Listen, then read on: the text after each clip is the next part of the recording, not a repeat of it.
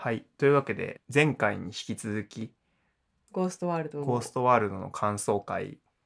です。はいがあのちょっと文脈が変わるけれど、うんこの映画の話からちょっとずれちゃうんだけどえっとピクシーマニックドリームガールって聞いたことある？ないです。多分ないです。ウィキで出てくると思うんだけどうん。調べますね。ピクシー？ピクシーマニックあ今何て言ったっけな？ピクマニまックピクシーマニドリームックピクシーがドリームガールだ。うん。これはあのそうそうそう。エクスエキセントリックな女の子でうんうん。若い女の子で、えっと、そのままウィキペディア読もうか、えっと、マニック・ピクシー・ドリーム・ガールは映画のキャラクターの一種である悩める男性の前に現れそのエキセントリックさで彼を翻弄しながらも人生を楽しむことを教える夢の女の子だから夢の女の子だから、まあ、よく見る実際しないよく見るキャラクターですよね。そうそうそうそううん。マニックは創病的な躁うつの層で、ピクシーは小妖精、妖精、ドリームは夢、ガールは若い女性。で、まあ、あの、これいろんな、あの、まあ、アメリとかもそうだと思うし、そうか？わかんない。ちょっとスクロールしてみて。アメリはどうだろう？アメリは違うな。うん。えーっと、あ、ローマの休日とかそうだね。アン王女は。確かに。あ、アニーホールもあるね。うん。あと恋する惑星とかあと最近の映画だとあの「5days of summer」とかの「サマー」もそうなんじゃないかなあれは悩める男性のトムかなが主人公だしの前に現れるこうエキセントリックなガールとしてのサマーだし、まあ、それの是非はどうなんだろう。キャラクターとしてでしかないからみたいな話はあるんだけどなんかこのピクシーマニックドリームガールってマニックピクシードリームガールってあのウィキペディアにも多分書いてると思うんだけど、うん。あの撤回っていう章があるんだよね。であのこの号を撤回したみたいな話があってでまあそうだねこの言葉を定義した人がいるんだけれども結構こうえー、と現代社会における性差別的な意味合いを明らかにするために言葉を作ったが言葉この言葉自体がだんだんと性差別的な言葉だと批判されるようになったっうん。て言っていてだからまあそのそういう導いてくれるエキセントリックな女の人を、まあ、人間としてではなくそういう妖精的なキャラクターとしてこう定義しているっていう意味でまあちょっと言葉的自体が差別的だみたいなことで撤回してるけどちょっとまあ想起させる部分がこのいいニットにはうん。うーんあるというかなんだろどうなんだろううな。想起させるというかそれをなんていうのかなめちゃめちゃ泥臭いし人間臭いじゃないこのいいニットって。うん。であのいいところには導いてくれない女の子じゃない。うん。だからなんて言うんだろうそうアンチテージ的だなみたいな感じかなマニック・ピクシー・ドリームガールの アンチテージ的な存在としてのいいニットだだなみたいなことをなんとなく思ったりした。このマニック・ピクシー・ドリーム・ガールって結構なんていうのかな男性が書く小説とかによく出てくると思うんだけどそうだね。なんか冴えなかったりアンニュイな感じで、うんうんこの世の中をなんとなく嫌ってるところにその女の子が出てきてうんうん。あのそれをお互い慰め合うみたいな。あ日本の作品で言うと分かりやすいのはあれじゃない？でモテ期のさ森山未来に対しての長澤まさみだと思う。まあモテ期見たことない。まあでもそんな感じかな。それででそれの何が問題かってやっぱこう女性を利用してるというかそのうん女性にそういう役割を期待してるのがやっぱ問題だと思うんだよね。うんうんちゃんと女性を人間として見ていないというか、うんそうだねやっぱそういうだね風に描かれてるのって結構女性が何考えてるのかとか女性の苦悩とかが描かれないままただ女性に救われる男性みたいなのが書かれるからあの多分非難を受けると思うんですよ。で今回の主人公のイーニドイーニドうんがあのマニック・ピクシー・ドリームガール的ではない、あの理由としてやっぱイーニド自体に主体性があってうんうん。行動した結果、あのんなんていうの結果だからそのちゃんと人間として描かれてるから。っそうそうそうそう。ていうかむしろこの作品はあのそのなんだ名前が出てこない。シーモアがあのあそうそうそうそう。あイーニドにとってとってのマニック・ピクシー・ドリームおじさんだったと思うんだよ。ああ なるほどね。うん、はいはいはいはいはいはい。いやでもあのマニだからック・ピクシー・ドリームガールはこうエキセントリックであるいやでも彼もあほらまあ確かにエキセントリックだったね。エキセントリックっていうかその昔の音楽を知ってて、あの音楽マニアでやっぱあのどこか違うあの色気を持ったその全然ナイキとか履いて喜んでる人とは違うエキセントリックさを持っており、私車の運転とかちょっと自分が認めない音楽をしている時とかに結構人相を変えて激怒するみたいなあのトリッキーさも見せていたね。まあ、それをトリッキーと呼ぶかどうかはちょっと議論があると思うんだけどまあえっ、とそうだね。だだからあのよあれってそのマニック・ピクシー・ドリームおじさんの、うんうんうん。あのシーモアをやっぱはいそのひ非難されるように扱ってたと思うんだよね。かなりひどい扱い方をしてたと思うんだよ。そのイーニーニドが。うんうんうん。イーニドがシーモアをあの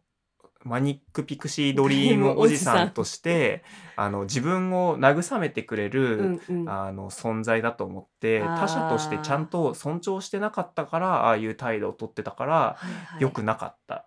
はいはいはい。良くないなって思ったしあのこの一般的なマニック・ピクシー・ドリームガールをに慰められてる人っていうのを非難されるのって、うんうん。やっぱそうそういう観点だから,、うんうんうん。だから性別が逆で年代が逆でもうんうんうん。全然起こりうるっていう点ではいはいはい。面白いとは思うな、なね。この作品ね。うん。そうだね。あの私はあのインニットってある意味えっとシーモアから見てマニック・ピクシー・ドリーム・ガールうんなんじゃないかみたいな感じで、ただ、イーニットにもすごく人格人格とか人間臭さがあるけれどああるよっていううん。意味合いでこの単語を出したんだけど今の話の方が的確だと思う。そのイーニットがシーモアをマニック・ピクシー・ドリームおじさんとして見ていたっていうのの方がそうだねって思う。そもそもねシーモアがあのなんだ？ちょっと名前がね出てシーモアがうん。イーニドに別に慰められてなかったんじゃないかなって思う。あーそうだね。振り回されて。振り回されてただけだと思う。だって彼は結構今の音楽聴いてる生活にもともと満足してたしそのまあ結果論としてちょっとあの口出したから女性と付き合ったりしたけどそのいい感じの女の人と付き合えたりしたけど結局その人もいい二度が原因で別れちゃうわけだしアダルトショップに連れ込まれるし、うんあの大事に取っておいたシャンパンを口つけて飲まれるし、うんやっぱ別に救われてなかった。まあエキセントリックそうだねではあったよ。エキセントリックガールではあったと思う。うんエキセントリックではあっただけど別にそこけど私はなんかそれが彼にとってマイナスだけだったかってそうではないと思ってて、うん。で彼の毎日って確かに必要十分で満ち足りていた彼のゴーストワールドまあ世界であったけれどまあ明日もきっと同じだったじゃない。いいニットが現れない限りね。うん。同じような毎日だったはずじゃない。そこにいいねとか現れて、まあ、めちゃくちゃになったかもしれないけどそれって結構なんか面白いありえなかったことだから救ったわけじゃないけれどなんかもたらしたっていう意味では困惑とか迷惑だけじゃなかったと思うんだよね。あれはインニドが画面の主役だったからあのインニドがいる時のあのあーシーモアしか映ってなかったけど、うん、それ以外で彼が同じ全く冴えない感じだって楽しくなかったかって言われるとちょっとそこは分かんないと思う。そうかそうか。会社に勤め上げて人間関係もあるしそのオタク友達との仲間とか取引引なんかレコードの交換会とかパーティーとかもやってその同じ構図家同士でコミュニティもあるし同居してる男性とも結構いい関係そうだったからなんか別に同じような毎日だから同じような毎日だったかもしれないけれどそれがなんか問題だったかどうかは全然わかんないから問題ではなかったと思うよ。まあだからなんかそうだねまあ僕が言いたいこととしてはいわゆるマニック・ピクシー・ドリームガールって結構ボロボロのところからいい感じのところまで引き上げてくれるけうんどこのシーモアの場合は別になんかなんか一悶着あったけど、人生が激減し激変したわけじゃなかった。そうだね。なんなら職失ってる可能性もあるからね。そうだねそうだね。うん、まあ迷惑を被っただけかだってもね。カウンセラーにかかってるからね。でもそれは元からだったんじゃないかな。そのイーニットの登場以降だとは私は思わないんだよね。まあちょっとわかんないけど、うんまあ僕はそのあの後あの女性と付き合って別れたしなんかど誰もいなくなったわけじゃん。うん2人の女性と関係があったし、うん仕事もまあまああったのになんか全部失った可能性もあるわけ。そうだね。やっぱそれが原因で精神の具合を崩してでその後ちょっと回復してきたところのシーンなのかなって思ったけどね。そこかなり解釈違うので。うん。私はあのシーンは映画の根底から覆すシーンかもだなって思ったから、うん。まあつまりあの全部おとぎ話だったみたいな風にも取れるというか長らくカウンセリングに通っていて全て夢だったかもみたいな。まあでもそれにしてはあまりにもみたいな話があるけど。カウンセリングがえごめん。カウンセリングを受けているということが僕はちょっと精神の調子を崩して戻している途中なんだなっていうだけの役割しか知らないんだけど多分あなたにとってカウンセリングを受けてるということがなんか特別な意味を持っている？あーえっと一番わかりやすいので言うと映画の「ジョーカー」ってあるじゃない？あるんだけどうん。あれでえっと定期的に、まあ、ジョーカーはすごい底辺的な生活を送っているんだがですですですシティちょっとあのデトロイトシティだ、デトロイトシティであのかの有名なねデトロイトシティで、えっと、底辺的な生活を送っているんだが社会保障みたいなので、えっと、月に1回かどのぐらいかあの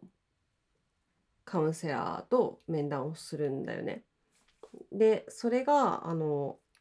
まあ唯一救いみたいな感じで書かれているんだけど最後の最後でえっとあのジョーカーが今まで見てた世界は全部ジョーカーの頭の中で起こっていたことでえっと今まで私たちが映像として見ていたものは、まあ、現実ではないみたいな感じでえーと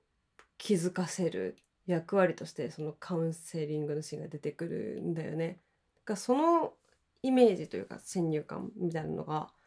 私にはあるんだけどだから全て妄想だったある意味統合失調症っていうのが一番正しいかもしれないけどまあ、あの全て空想だったとかそういうどんでん返しみたいなのを描くのにそのカカウンセリングにずっと通っているとかカウンセラーと面談をするみたいなシーンが効果的に使われるっていう事例は結構あるんじゃないかと思ってて、まあ、確かにその、ううんん。あのちょっと精神の調子を崩しかけているから、うんうんまあ、カウンセラーに気軽にある意味今言ったようにかかっているみたいな話もあると思うんだけど私は結構あの映画をおとぎ話的に捉えたいみたいなうんところもあるゆえあのラストシラストシーンって結構意味を持たせてくると思うから無視できないなって思ってるんだよね。あ僕はあのシーンはなんていうのかな。シーモアを心配させないためのシーンなのかなって思った。観客に？観客に。そのボロボロになってああのまま病院のベッドに病院のベッドが最後だとうん。こう後味が全然違うんじゃないかなって思ってて。はいはいはい。僕はその前半で言った通りイーニドが次のステップに進んでいく。あのモラトリリアムから抜けていくシーンだと感じてるから、そのシーモアもあのその一件でぐちゃぐちゃになって女性と愛し合ったと思ったけど、10代の女性に同情して別れちゃったみたいなのを得た後にあのカウンセリングとかでちょっと精神の状態崩したかもしんないけど良くなっててでまた別の家族である母母親親が出てきたね。母親と多分何らかの原因で仲違いしてたかなんかで別居してたんだよね多分、うんうんそうだね一緒には暮らしていないもんね。以前の暮らしに戻しましょうって言ってたから母親と暮らす？うんうんすだからあの今度は女性関係じゃなくてその家族関係としうんうんてうん進展させていくから、シーモアもいろいろあったけど大丈夫だしっていうシーンなのかなって思ったよ。なるほどね。いやーあの会がないじゃないですか映画の、うん。まああの映画監督としての会はきっとうんうんうん意図とかはあるだろうけど解釈にうん会はないから、まあねそうだね。あのーこんなに違うんだなってういうん感じですね。だしあのみんなあのこの映画ってさまああの多分すごいファンが多いと思うんだよね。で、えっと、2001年に初演だけどまあ再演されてで結構いろんな人が周りでも見ているなっていう感じなんですよね。うん。私の周り。でも。でこ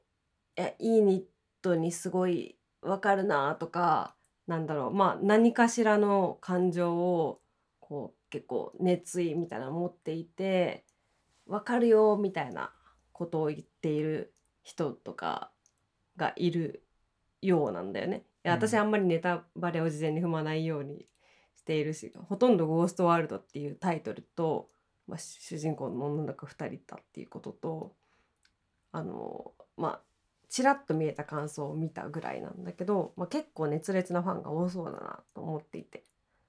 だから昔見てまた今回映画館で見てるみたいな人も多分世の中にはたくさんいるんだろうなっていうふうに思ってるんだけどまあその熱烈に好きな人たちがこの映画をどういうふうに捉えているのかなみたいなのはうんうんちょっと気になるところではあるよね。確かにねあのもしよければあのここまで聞いてくれた方はね 自分はこう思ったっていう感想をかなり稀有ですけどね。お便りフォームがあるので僕のラジオまだ一回もお便り来たことないんですよね。ああお便りって欲しいですね。お便りがあったらね交流してるなって感じが出ます。そうですね。あのーゴーストワールドを見たことがあるないし見ようと思っている方はあのぜひどう感じたか、うんあの全体じゃなくてもいいんで一シーンだけに関してここが好きだったみたいうな。んイニットが好きだとか嫌いだとかだけでもいいんで聞きたいですね。レベッカがかわいそうだかわいいとか。我々二人は結構いい二度に好意的だったけど、うん、めちゃめちゃイライラして見る人とかもいるんいじゃないかな。るだろうね。その人と話してるとまた面白まいかもです年代ね。が違うとまた感想も違ったりするでしょうね。うん。うん。ぜひ聞いてみたいですね。ですね。はい。ただ、はいあの 映画の解釈ってすごくその個人的なものでもあるから、うんこうやってこう1と1でシェアするのはすごくいいなと思うんですけどあのなんだろう解釈ブログみたいなのって世にあったりするじゃないですか。とかまあ結構映画見慣れてる人がここはこう読むのがこう正解だろうみたいななんかそういうの見つけちゃうとまあ探せばあるのは分かってるんだけど見つけちゃうとなんかあへえみたいに思っちゃう自分もいるから知りたいけど知りたくないみたいな気持ちもありますね私個人的には。へーって思うのはどういう気持ちなんですか？あそれが模範解答なんですね。そっか。こう思うべきだって言われてるような気がして嫌だってこと？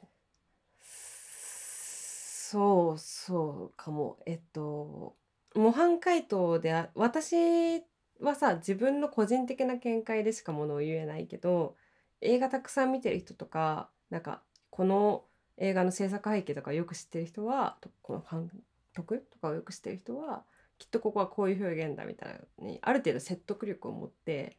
こう説明とか解釈ができるじゃない。ただなんか強い じゃない。うんその解釈として強固説得力があるじゃないうんだからなんかそれが、まあ、まあ一緒だとしても違ったとしてもなんか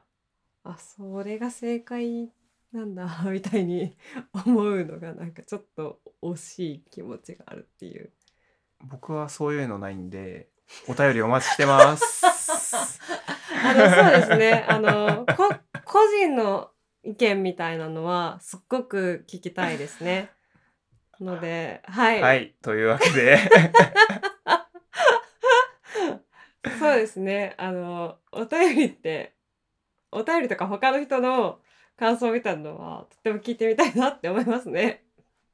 じゃあ今回はこの辺ではい。ゴーストワールド、面白かったですね。はいあの完全に理解したさんあ、はい。完全に理解した。理解でした。ありがとうございました、はい。ありがとうございました。さよならはい。さようなら。